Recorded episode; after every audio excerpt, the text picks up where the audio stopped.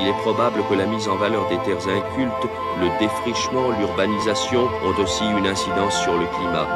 Qui aurait pu prédire la vague d'inflation ainsi déclenchée ou la crise climatique aux effets spectaculaires encore cet été dans notre pays?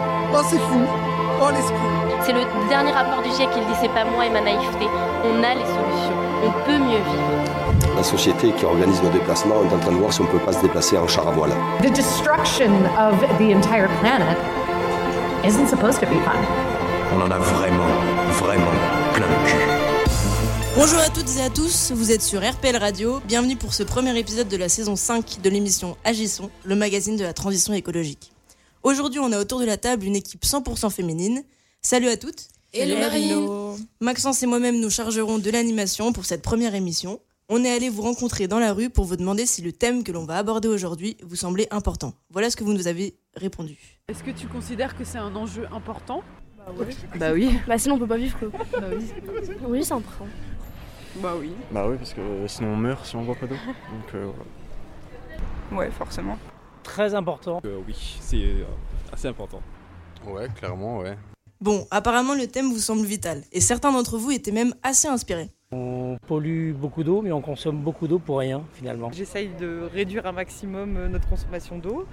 Euh, on utilise une carafe par exemple pour euh, l'eau de tous les jours.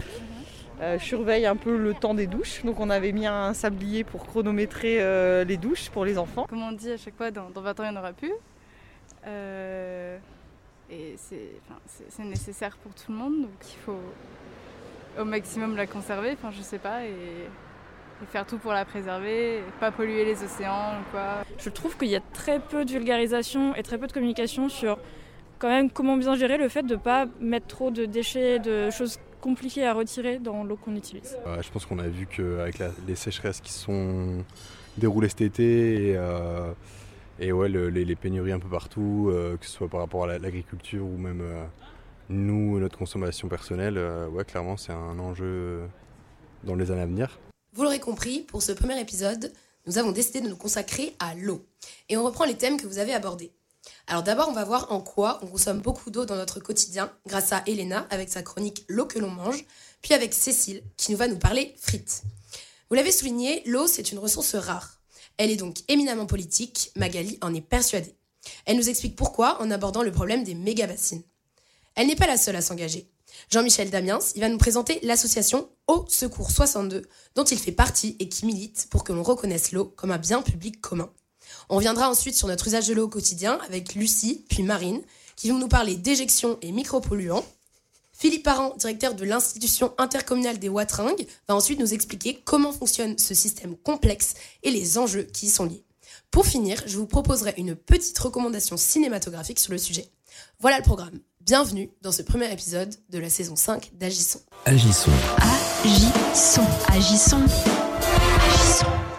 Merci Maxence pour ce sommaire bien chargé, et on va tout de suite se jeter à l'eau et écouter Elena qui va faire le lien entre alimentation et consommation d'eau, et qui va nous parler de notre empreinte eau, dans sa chronique L'eau que l'on mange.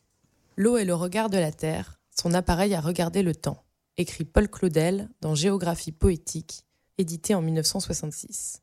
Jean-Claude Van Damme, un autre poète du XXIe siècle, nous a dit aussi J'adore l'eau. Dans 20-30 ans, il n'y en aura plus. en s'enfilant une bouteille de cristalline. Quand on questionne les passants dans la rue sur leur perception de l'eau et les enjeux qui les concernent, ils s'inquiètent de la pénurie d'eau, de sa rareté, de ses potentielles restrictions. Jean-Claude avait donc bien ciblé les angoisses les plus profondes de ses spectateurs. En effet, l'eau douce est une ressource indispensable, à la fois rare et chère, qui fait pleinement partie de notre quotidien. Elle est considérée en tant que ressource, besoin vital, bien acquis ou manque. Chaque humain consomme en moyenne 3840 litres d'eau douce par jour. Un Français 4800 litres.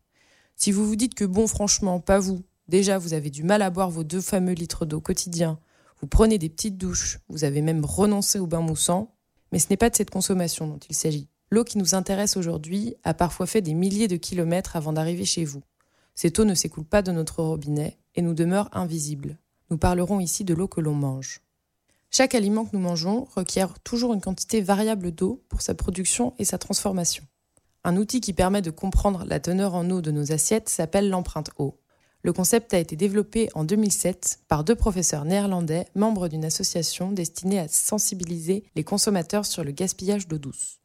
On peut ainsi calculer l'empreinte en eau de toutes nos consommations quotidiennes sur le site internet de Water Footprint Network. On observe alors que les denrées qui consomment le plus d'eau sont la viande, le chocolat, le café, les noix et les huiles. En matière agricole, l'eau douce est une ressource indispensable, avec des cultures plus ou moins demandeuses d'eau. On estime aujourd'hui que 70% des ressources d'eau douce sont utilisées pour l'agriculture. Par exemple, 17 196 litres d'eau sont nécessaires à la production d'un kilo de chocolat, selon les sources du Water Footprint. En comparaison, laisser les robinets ouverts d'une salle de bain pendant 24 heures correspond à 10 000 litres d'eau gaspillée seulement. Le chocolat, le café et les noix majoritairement consommées en France sont issus de l'agriculture extensive en surface et intensive en intrants et en eau. De l'autre côté, certaines cultures, notamment les légumes racines ou les cultures de tournesol, sont très peu gourmandes en eau. Ensuite, la transformation industrielle des matières premières requiert elle aussi une quantité importante d'eau douce. Il est difficile d'imaginer que la production d'un kilogramme de bœuf a requis 16 000 litres d'eau, mais c'est surtout l'alimentation du bétail qui est très coûteuse. Les cultures de soja ne sont pas particulièrement gourmandes en eau, mais les surfaces agricoles et la demande sont si importantes que les pays cultivateurs sont de forts consommateurs. Ensuite, on comprend dans ces 16 000 litres l'eau nécessaire à la transformation et au transport de la viande. Les industries agroalimentaires sont plutôt de grandes gaspilleuses d'eau. Utilisées pour le nettoyage des lignes de production, pour dissoudre, diluer, refroidir, hydrater, l'eau potable actuellement utilisée par les industries est très faiblement réutilisée et a donc une grande marge de manœuvre. Mais qui est responsable des 16 000 litres d'eau? En termes pratiques, qui la paye? On appelle cette eau qui transite l'eau virtuelle. Ce concept naît dans les années 90 et qualifie la quantité d'eau exploitée pour produire et exporter une marchandise dans le cadre d'un système économique mondialisé. Dans les faits, la ressource eau est mondialisée et par l'échange marchand, les pays importateurs de produits agricoles et industriels consomment virtuellement les ressources en eau des pays producteurs. Ce qui se rapproche du concept de déforestation importée, qui considère les importations de matières premières ou de produits transformés dont la production a contribué directement ou indirectement à la déforestation et à la dégradation des forêts. Beaucoup de pays ont externalisé leur empreinte eau par l'importation des marchandises intensives en eau, ce qui met la pression sur les ressources dans les régions exportatrices, où il y a souvent un manque de mécanismes de gouvernance et de conservation d'eau. Importer des denrées alimentaires, c'est donc consommer les ressources en eau du pays producteur ce qui pose un enjeu de justice sociale de l'eau. Au sein des pays producteurs, lorsque les ressources aquatiques sont accaparées par des acteurs économiques puissants au détriment des agricultures familiales, mais aussi entre les pays exportateurs, plus susceptibles de stress hydrique, et les pays importateurs. D'où l'importance de consommer des produits issus de cultures locales. Ainsi, on mange l'eau qui nous est destinée, si l'on peut dire. Bon, finalement, à quoi ça sert de savoir tout ça? L'eau est une ressource rare et précieuse, d'accord. Bien entendu, il y a une partie incompressible au sein de nos consommations. Il faut bien se laver, là encore, ça relève de vos choix personnels. Il faut manger à sa faim, boire une bière entre amis. Et finalement, nos usages domestiques ne représentent que 10% de la consommation mondiale d'eau. Mais aujourd'hui, chacune de nos assiettes a des implications aux quatre coins du globe.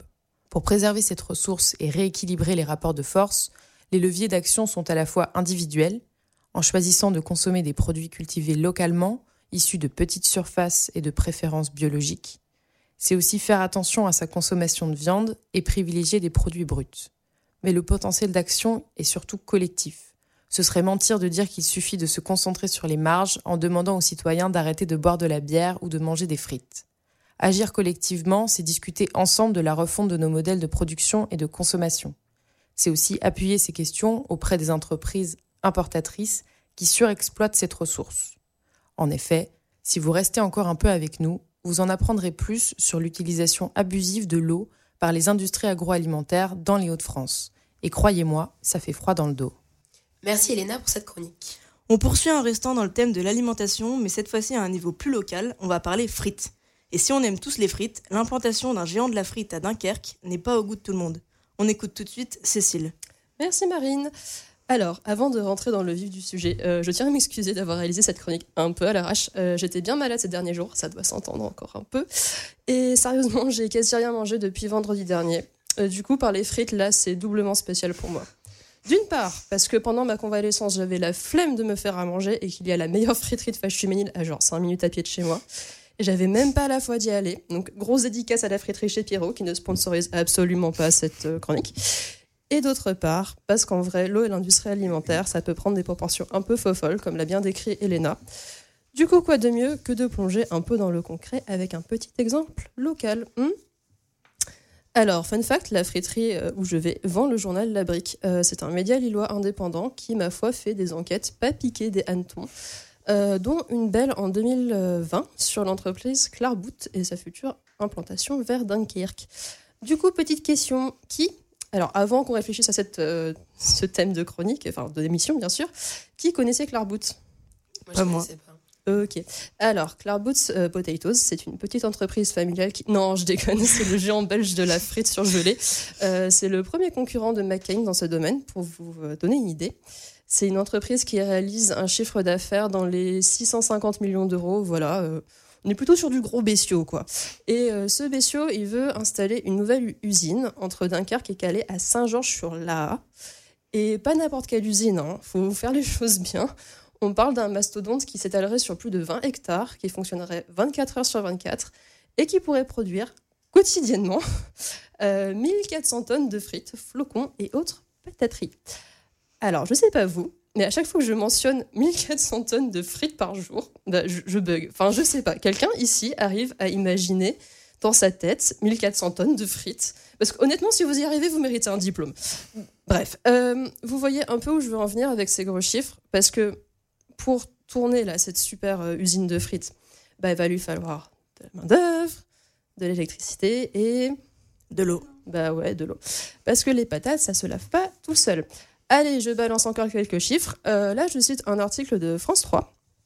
L'unité de transformation de pommes de terre consommera plus de 1 750 000 mètres cubes d'eau par an et sera dotée d'une station d'épuration. C'est pas mal, hein? Mais c'est pas fini. Patate sur le gâteau, il semblerait que Clairbout ait déjà prévu d'agrandir l'usine. Ouais, ouais, l'usine qui n'existe pas déjà, enfin pas encore. Je plus parler moi. Les gars, ils sont trop chauds, ils n'ont pas encore produit une frite, ils sont déjà en mode hm, non, 1400 tonnes de frites par jour, c'est pas assez. Et du coup, 2800 tonnes de frites et haute joyeuseté surgelée par jour, ce serait pas un peu mieux, non? Non? Donc, si l'usine s'agrandit, elle consommerait annuellement autant d'eau que la ville de Dunkerque vous voulez encore quelques chiffres, on déprimer un peu parce qu'il y en a. Euh, on parle d'une consommation d'eau de 5 millions de mètres cubes par an, soit 2000 piscines olympiques, soit 20% de la capacité du canal de Bourbourg qui passe non loin. Trop bien, sachant que depuis quelques jours, on a plein d'articles qui parlent du record de sécheresse hivernale qu'on est joyeusement en train d'éclater. Ça va? Au pire, j'ai ma boîte d'anxio. Hein. C'est vraiment des anxios. Euh, alors, cette estimation de consommation d'eau, si l'usine s'agrandit, je précise, elle provient du collectif Non à la friture qui s'est formé en 2020 pour lutter contre ce projet.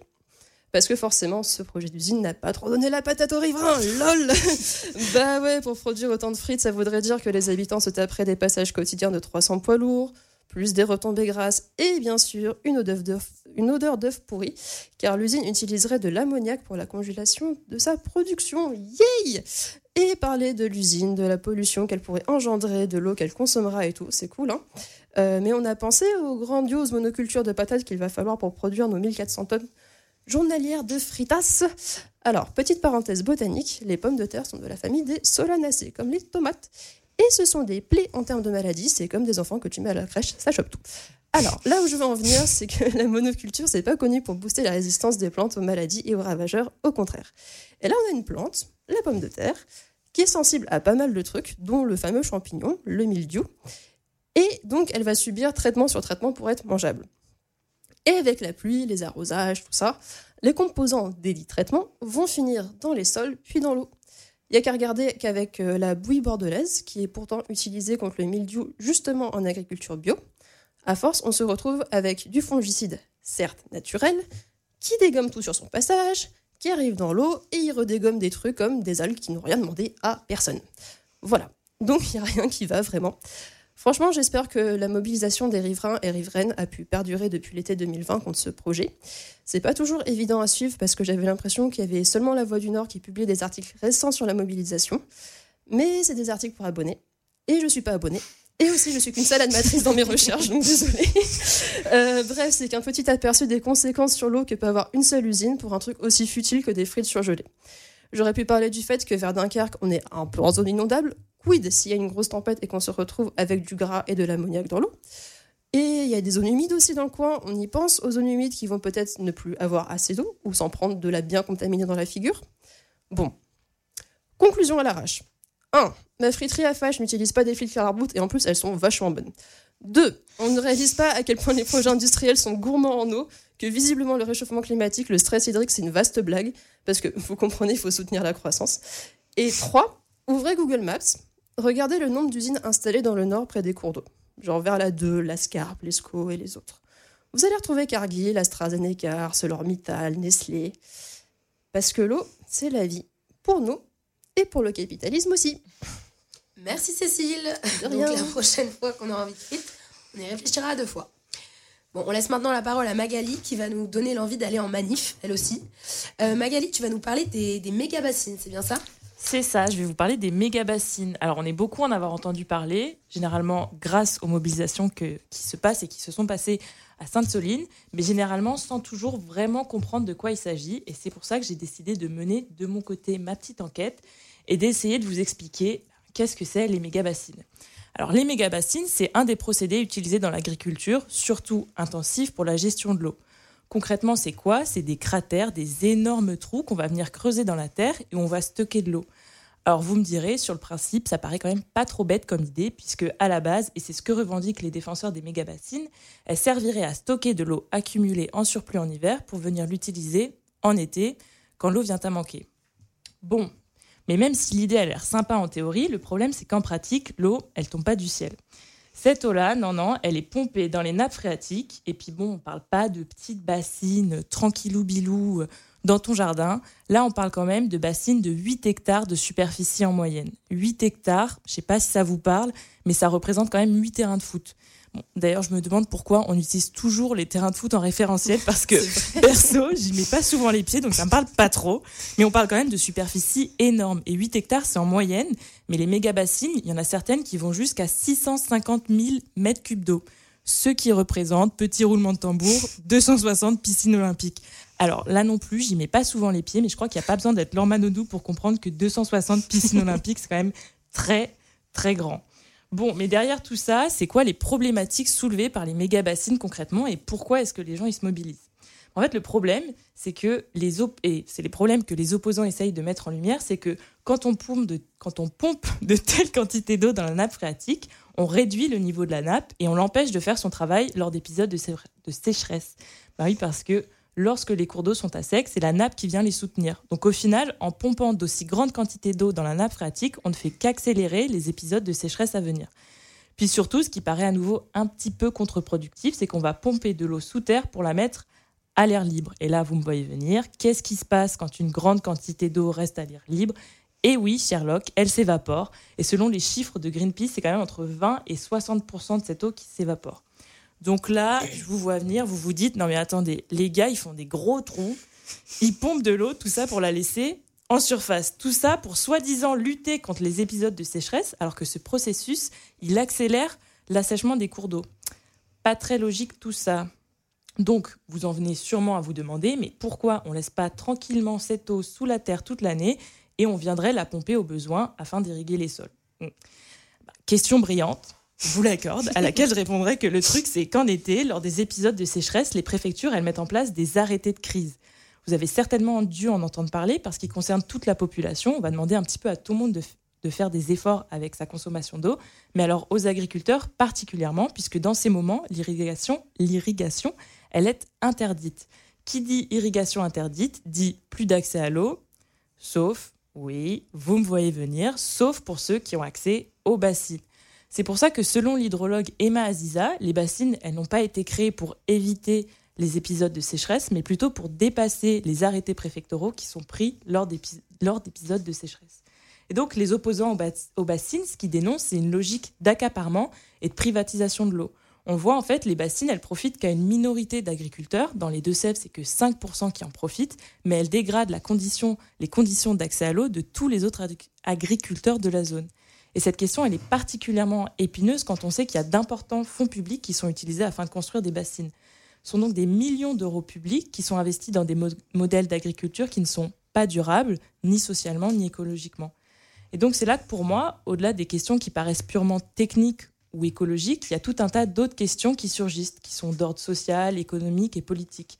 D'ailleurs, les mouvements de contestation des bassines, mais plus généralement les mouvements environnementalistes, pour moi, ils viennent pas juste remettre en question un modèle agricole, mais ils remettent en question un modèle de citoyenneté et de participation à la vie politique.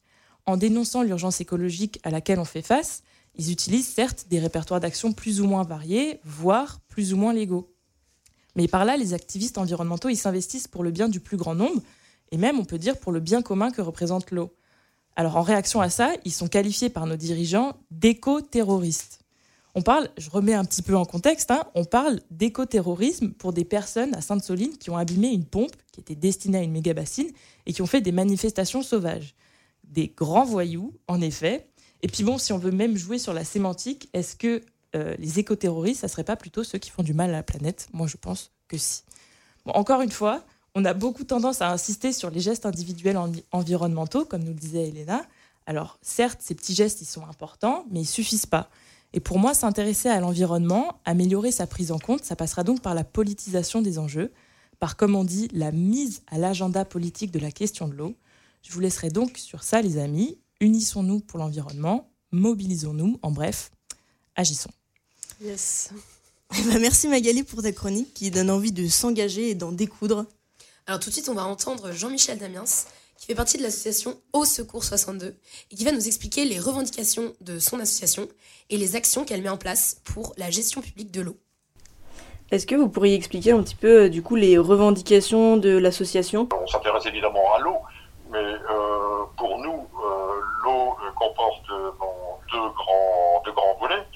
Le premier volet, c'est la gestion de, l'eau potable, hein, de l'eau d'alimentation et la gestion de l'assainissement des eaux usées, hein, donc qui, est confiée maintenant aux communautés, communautés de communes, communautés d'agglomération ou communautés urbaines. Et on souhaiterait que cette gestion-là soit publique. Hein. Euh, on estime que l'eau, la gestion de l'eau doit être d'une part transparente et d'autre part ne doit pas être source de profit pour des multinationales comme Veolia ou la SOR dans certaines communes. Donc la SOR, c'est aussi multinationale. Donc on, est pour euh, une gestion euh, publique de l'eau, c'est avec, avec euh, publique de l'eau, avec participation des représentants d'usagers. Et le deuxième volet, qui, a son importance, de, plus en plus son importance avec les modifications climatiques, c'est donc la gestion du grand cycle de l'eau. Euh, ce grand cycle de l'eau, c'est la gestion des eaux pluviales, c'est la gestion donc euh, des, et l'étude des, eaux de surface, les, rivières, les lacs, et des eaux de nappe, hein, qui sont souvent utilisées pour euh, la préparation d'eau d'alimentation. Euh, l'une des, des, des, actions les plus importantes, c'est euh, la formation. La formation. Il y a beaucoup de gens qui ne savent pas comment est de, euh, l'eau de, de, leur commune, par exemple. Euh, parce que souvent, euh, Veolia, par exemple, se cache derrière des logos très locaux. Euh, les bénéfices, puisque multinational égale bénéfice, forcément, euh, les bénéfices qui viennent évidemment de notre porte-monnaie, parce que la gestion communale de l'eau euh, n'est payée que par nos factures d'eau. Hein. Et puis aussi informer sur ce qui se passe en France ou ce, qui se passe dans le monde, parce que vous avez vu que on fait partie de réseaux. Donc information, et puis aussi participation euh, parmi nos, actions. Hein, participation. On, essaie de participer, euh, par exemple, aux commissions locales de l'eau euh, qui, euh, assurent le fonctionnement des sages, un schéma d'aménagement et de gestion de des eaux. Hein, ça, c'est le grand cycle de l'eau dans les bassins versants. Hein. Et donc, on essaye d'y être, puisque ça permet d'avoir, disons, tous les renseignements sur par exemple, la qualité des eaux de rivière et des eaux de nappe dans le secteur, les, dus aux sécheresses et donc euh, aux nappes euh, phréatiques qui, euh, qui baissent de volume, etc., etc. Donc participer à ça. participer aussi aux commissions consultatives des services publics locaux, qui, où là, on peut avoir des renseignements sur la gestion locale de l'eau d'alimentation et de l'assainissement. Mais voilà. Vous venez d'entendre Jean-Michel Damiens nous parler de l'association Au Secours 62. Avant de poursuivre l'émission, on vous propose d'écouter un hymne Agua de La Chica. Del cielo cae agua,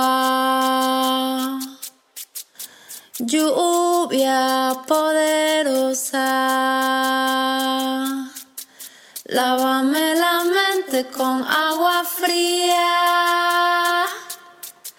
y saca la pena de mi memoria, de mi memoria. Eh,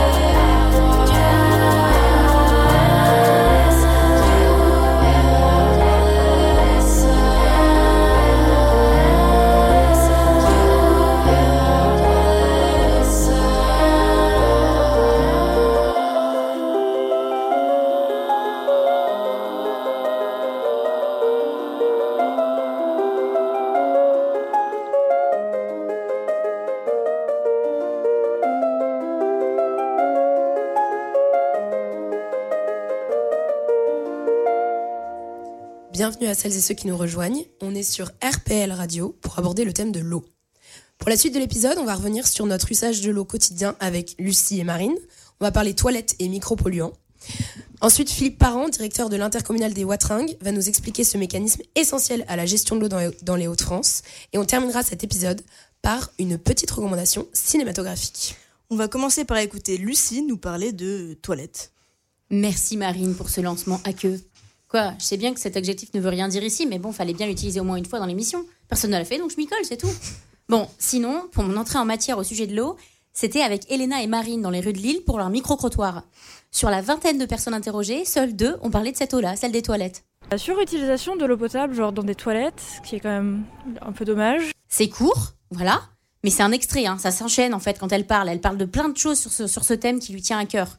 On est aussi tombé sur un monsieur plus âgé pour qui les enjeux de l'eau semblent très importants. On dirait même qu'il est un peu énervé. Je pense qu'il y a énormément de travail à faire parce que c'est vrai que l'eau, euh, on en a tous besoin, euh, tout le monde s'en fout, on la gaspille. Euh, on pourrait récupérer des quantités industrielles d'eau, ne serait-ce que des gouttières. On le fait, hein, beaucoup de gens le font à la campagne, euh, justement pour arrêter de mettre de l'eau propre à la consommation dans les toilettes. Vous comprenez bien que ce monsieur est un peu énervé sur l'utilisation actuelle de l'eau. Il a ensuite continué son coup de gueule, il a payé des analyses de l'eau du robinet qui sont revenues mauvaises, bref, il était loquace, il a parlé de plusieurs sujets dont la privatisation des sources en concluant ainsi. Alors, mon avis personnel, ça n'engage que moi, tout ça, ça pue. C'est sale, ça respecte pas, ça respecte pas nos enfants, nos petits-enfants à venir. hein. Pour eux, ça va être la guerre de l'eau. Mad Max, hein, c'est aujourd'hui. Demain, ce sera soleil vert. Vous allez tous souffrir. Moi, je serai plus là parce que je suis trop vieux déjà pour être votre grand-père. Ça paraît pas comme ça, je pourrais être votre grand-père. Non, c'est vrai. Moi, les enfants, vous êtes mignons couple. Vous voyez, hein, ça commençait fort. Hein. Grosse ambiance hein, euh, pour l'entrée en matière sur le sujet de l'eau. N'empêche que ce vieux loup de mer aborde des sujets très importants, très intéressants. Mais ici, je me suis focalisée vraiment sur les toilettes. Alors parler pipi caca, c'est totalement normal quand on est dans la cour de récré ou quand on est en présence d'enfants, mais à l'âge adulte, mazette, c'est plutôt tabou. Alors que ça fait complètement partie de la vie. On est toutes et tous concernés. C'est un sujet comme un autre et on peut voir, on doit en parler. Enfin, vous le faites quotidiennement sans le savoir, mais bon. Bah oui, petit rappel, en demandant ça va à votre entourage? En fait, vous lui demandez comment vont tes selles aujourd'hui? Est-ce que tu es en bonne santé en gros? Et ouais, il faut se méfier de l'eau qui dort, mais bon, maintenant vous, parlez vous parlerez en connaissance de cause. J'aurais aimé vous partager des infos plus denses sur ce sujet des toilettes, mais il faut que je me rende à l'évidence. Quand j'en ai parlé autour de moi, j'ai bien compris aux attitudes et aux regards que c'était bien d'être passionné par un sujet, mais sans utiliser des termes techniques ou scientifiques. Maintenant que je vous ai mis l'eau à la bouche, c'est frustrant pour moi, mais je vais vous partager que deux infos qui me paraissent essentielles. Euh, faites pas cette tête, hein. je vous vois, hein, après avoir entendu bouche et toilette dans la même phrase. Dépassez vos blocages scatologiques. hein. Alors retenez que 1. On urine et défèque dans de l'eau potable, alors que selon l'Organisation mondiale de la santé, une personne sur trois n'a pas accès à de l'eau salubre dans le monde. 2. Dans le tout à l'égout, sans parler du papier toilette, c'est en moyenne 2 litres d'urine et 150 grammes de matière fécale qui salissent les 150 litres d'eau que nous utilisons quotidiennement. Bon, euh, je vous parle là des toilettes à eau raccordées au tout à l'égout. Pourtant, dans nos campagnes encore aujourd'hui, des foyers utilisent des fosses septiques ou des toilettes sèches. Et oui, elles peuvent être perçues comme une régression, pourtant, c'est la véritable révolution. Pourquoi? Bah, tout simplement parce que les stations d'épuration ne traitent pas l'intégralité des polluants contenus dans l'eau, alors que les excrétions humaines, l'urine et les fesses, non, pas les fesses, F-E-S-S-E-S, les fesses F-E, accent grave, C-E-S, plus de la sciure, compostées avec des déchets organiques, deviennent un terreau de qualité après seulement deux ans. Merci les micro-organismes et les bactéries qui décomposent tout ça en des nutriments nécessaires pour la fertilité de nos sols. En plus, ce compost est un engrais naturel qui serait plus efficace que les engrais industriels qui, eux, sont polluants à fabriquer.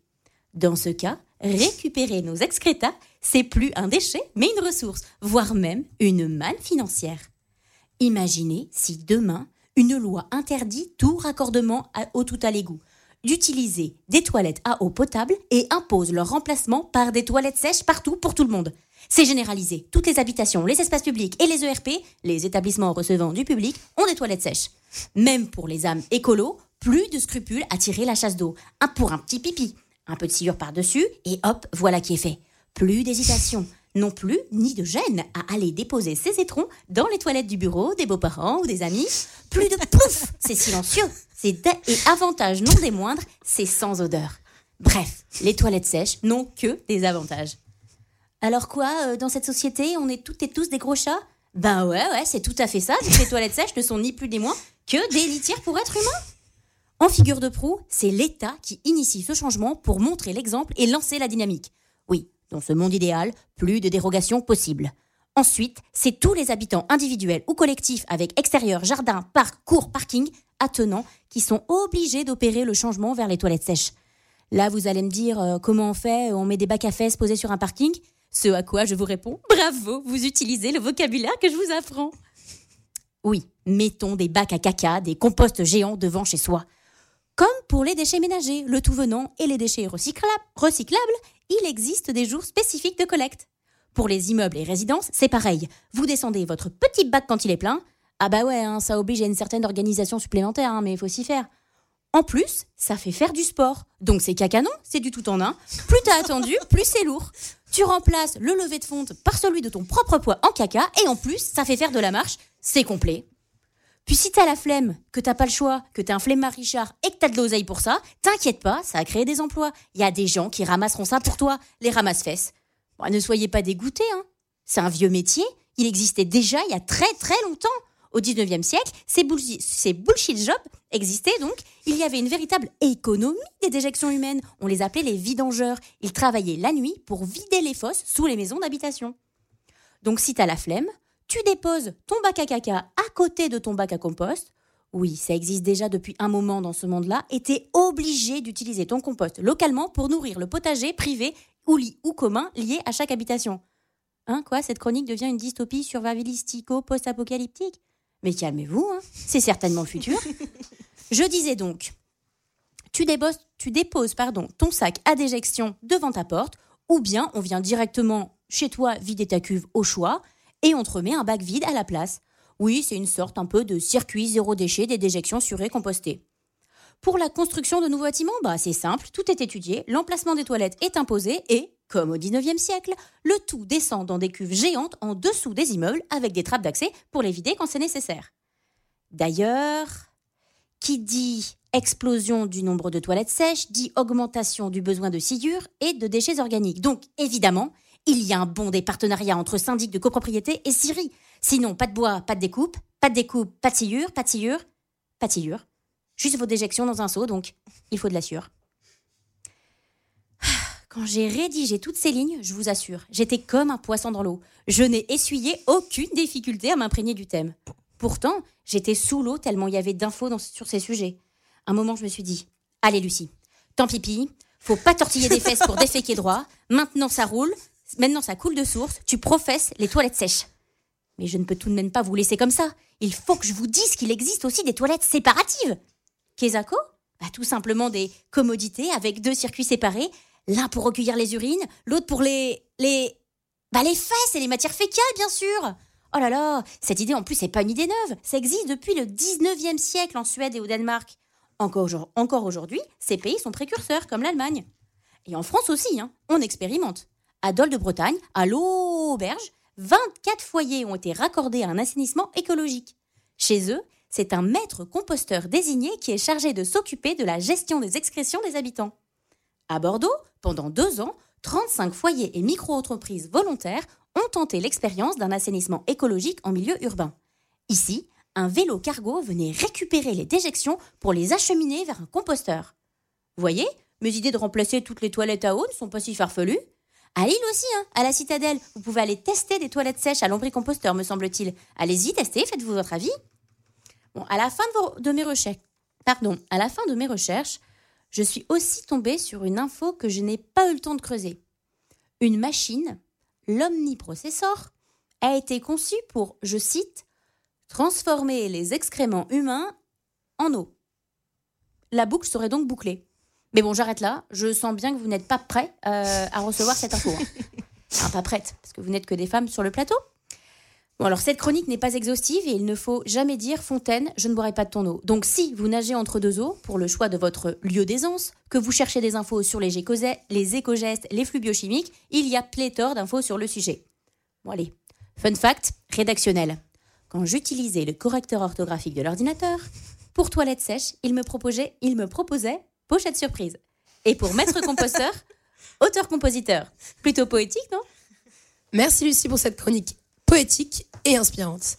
Alors Marine, les micropolluants, Lu- Lucie nous en a rapidement parlé dans sa chronique. C'est un rapport avec le cycle de l'eau, c'est ça? Et oui, en effet, Maxence. Lucie a brièvement parlé de cet aspect dans sa chronique sur les toilettes, mais je vais entrer un petit peu plus dans les détails. Parlons des micropolluants, qui ne posent pas des micro-problèmes, mais plutôt des méga-problèmes. On va repartir à la base pour expliquer ce que sont ces fameux micropolluants. Ça va peut-être même vous sembler un peu régressif, mais on va parler du petit cycle de l'eau, c'est-à-dire du cycle qui nous permet d'avoir de l'eau potable à la sortie de notre robinet. En préparant l'émission, on s'est rendu compte qu'on n'y connaissait pas grand-chose, qu'on avait à la limite des vagues souvenirs de l'école, et en allant vous voir dans la rue, apparemment, vous n'êtes pas beaucoup plus au clair que nous. Est-ce que vous savez comment l'eau arrive à votre robinet? Un petit peu, oui. Charlie, tu l'as fait toi il y a pas longtemps Euh, ouais, mais j'ai oublié. Enfin, je sais qu'il y a l'évaporation, mais après, euh, je sais pas trop. enfin, j'ai un peu oublié. Je me doute un petit peu. Oui, on prend de l'eau euh, habituellement d'une rivière, c'est traité, et ensuite bah, ça arrive dans un château d'eau, et du château d'eau ça arrive euh, au robinet. Euh, elle vient des montagnes Non? À mon robinet. Euh, par la montagne. avec- non, par non, la non, montagne. C'est avec les océans, il y a des canaux et après euh, ça arrive dans notre robinet. Voilà. Des canalisations Ben non, parce que je suis dans une résidence. Une fois que mon robinet fonctionne, je cherche pas à savoir pourquoi. C'est traité par euh, des communes. Enfin, c'est l'eau qui est des nappes phréatiques, qui est ensuite dans des. Comment on dit Les châteaux d'eau, et ensuite ça arrive dans nos robinets. Bon, on le reconnaît quand même, certaines et certains d'entre vous sont plutôt des bons élèves. Je vais quand même donner la réponse pour ceux qui n'auraient pas suivi leur cours de SVT. Sans aller dans les détails, c'est assez simple. Dans un premier temps, on capte l'eau dans son milieu naturel, c'est-à-dire dans les nappes phréatiques ou bien dans les cours d'eau. Dans un second temps, on la rend potable en la traitant. Ensuite, on la stocke et on la consomme. Puis, on traite l'eau usée avant de la rejeter dans son milieu naturel. Ça semble assez rodé comme système. Oui, je sais, vous êtes toutes et tous pendus à mes lèvres pour savoir quand est-ce que je vais enfin parler de ces fameux micropolluants. Du calme, j'y arrive. Les micropolluants, ce sont des composés chimiques qui peuvent être toxiques pour les milieux dans lesquels ils se retrouvent. Et même en concentration minime. C'est pour ça qu'on les appelle des micropolluants. Ils sont invisibles à l'œil nu, mais pas inoffensifs pour autant. Et là, je vous, je vous vois venir. Vous allez me demander quel est le rapport avec le cycle de l'eau? Eh bien, en fait, c'est nous qui sommes à l'origine de ces composés chimiques. Ils proviennent des cosmétiques, des produits d'entretien, des pesticides, des médicaments que nous utilisons quotidiennement et qui se retrouvent dans nos eaux usées. Nos gels douche, shampoings, lessives, crèmes, rien de tout ça n'est très naturel. Pourtant, on ne se rend pas compte qu'en les utilisant, on pollue l'eau. Alors qu'en fait, si on y pense deux minutes, c'est assez évident. Bah oui, quand on ingère un médicament, il se retrouve dans nos urines et termine dans l'eau de nos toilettes. Là, si vous avez bien suivi le cours sur le cycle de l'eau, vous savez que nos eaux usées sont traitées avant d'être rejetées dans leur milieu naturel. Donc techniquement, il ne devrait pas y avoir de traces du médicament dans l'eau rejetée dans son milieu naturel. Sauf qu'en fait, certains de ces micropolluants échappent au traitement des eaux usées et là, c'est la cata. Les milieux aquatiques se retrouvent pollués par des produits toxiques, ce qui va impacter la biodiversité, notamment le système reproducteur des poissons, mais ce ne sont pas que les espèces aquatiques qui sont menacées. À terme, les micropolluants peuvent aussi constituer un risque pour nous. Attention, je dis pas que les poissons sont moins importants que les humains, hein, je vous vois venir avec vos accusations de spécisme. Toujours est-il que les médicaments d'où provient une partie des micropolluants vont être en contact avec les bactéries présentes dans les milieux aquatiques. Les bactéries au contact de ces micropolluants deviennent de plus en plus résistantes aux médicaments que nous avons développés et que nous utilisons. Et voilà ce que l'on appelle l'antibiorésistance, ce qui constitue un gros risque pour nos santé. Bon, maintenant qu'on sait tout ça, qu'est-ce qu'on peut bien faire? Les toilettes sèches dont nous a parlé Lucie peuvent être une idée, puisqu'en effet, les sols sont davantage en capacité de prendre en charge les pollutions qui proviennent de nos déjections. Si vous ne vous sentez pas prêt à vous jeter à l'eau, sans mauvais jeu de mots, vous pouvez quand même adapter votre consommation. Et oui, c'est nous qui sommes à l'origine de cette pollution. Alors pour commencer, on peut peut-être questionner nos habitudes. On peut essayer de manger davantage bio et donc éviter les, pesticides, ou bien aussi utiliser des cosmétiques et des produits d'entretien plus naturels, ou bien carrément les faire nous-mêmes. Pour ce qui est de la consommation de médicaments, en France, nous sommes de gros consommateurs. Alors, évidemment, il ne faut pas arrêter de se soigner, mais l'automédication, par exemple, augmente l'utilisation de médicaments qui ne sont pas forcément adaptés à ce que l'on veut traiter. Alors, on peut commencer par demander conseil à son médecin avant de prendre n'importe quel médicament. En bref, nous devons faire attention à ce que nous consommons. Merci Marine pour ces précieux conseils. Maintenant, on vous emmène dans le nord, et plus précisément à Saint-Omer, où se sont rendus Marine et Magali. C'est ça. Avec Marine, on voulait comprendre les enjeux liés au watring. On s'est donc rendu à Saint-Omer pour rencontrer Philippe Parent, spécialiste du sujet puisqu'il dirige l'institution intercommunale des watring. Je vous laisse avec son interview. Euh, globalement, qu'est-ce que c'est les watring Donc euh, pourquoi la problématique de base a été mise en place et comment ça marche aujourd'hui euh, concrètement?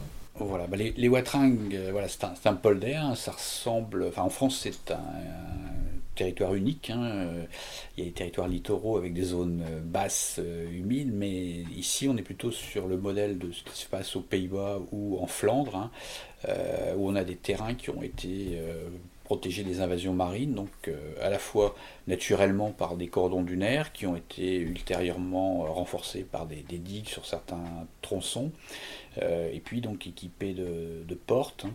Donc c'est on est sur ce, territoire euh, très particulier, hein, euh, qui euh, de, 100 000 hectares, qui, sur lequel vivent 450 000 habitants. On y retrouve des, activités fortes d'industrie, de, commerce, et puis une agriculture également très développée, parce qu'on a des terres relativement riches hein, qui, produisent beaucoup. Et donc, on doit protéger un petit peu tout ce territoire contre ces inondations.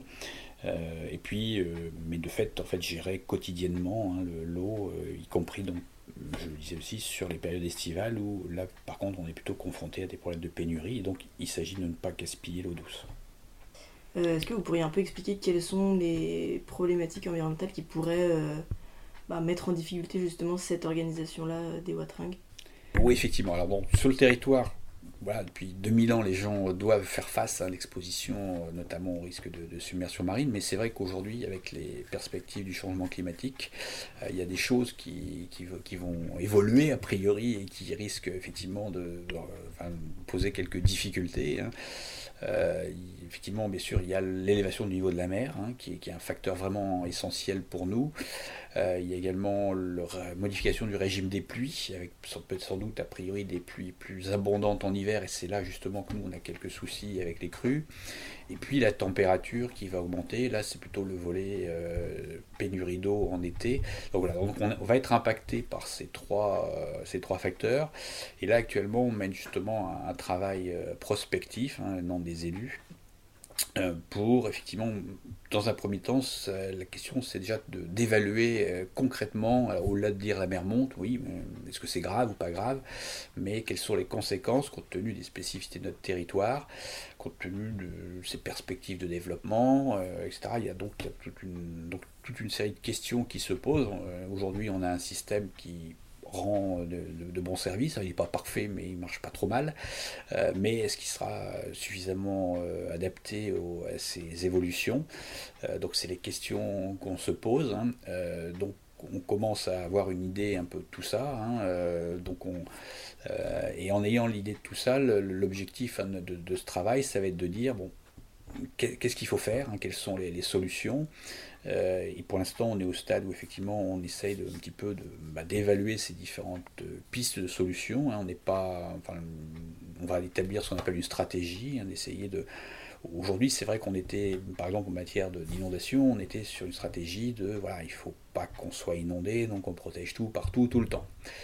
Euh, bon, sauf que peut-être cette stratégie tout partout tout le temps euh, au- aujourd'hui compte tenu notamment euh, enfin il faut pour ça notamment il faudra pomper et pomper plus. Et quand on voit un peu le- le- l'envolée du, prix de l'énergie effectivement ça pose question en disant voilà ça, ça représente des budgets qui vont devenir très très conséquents.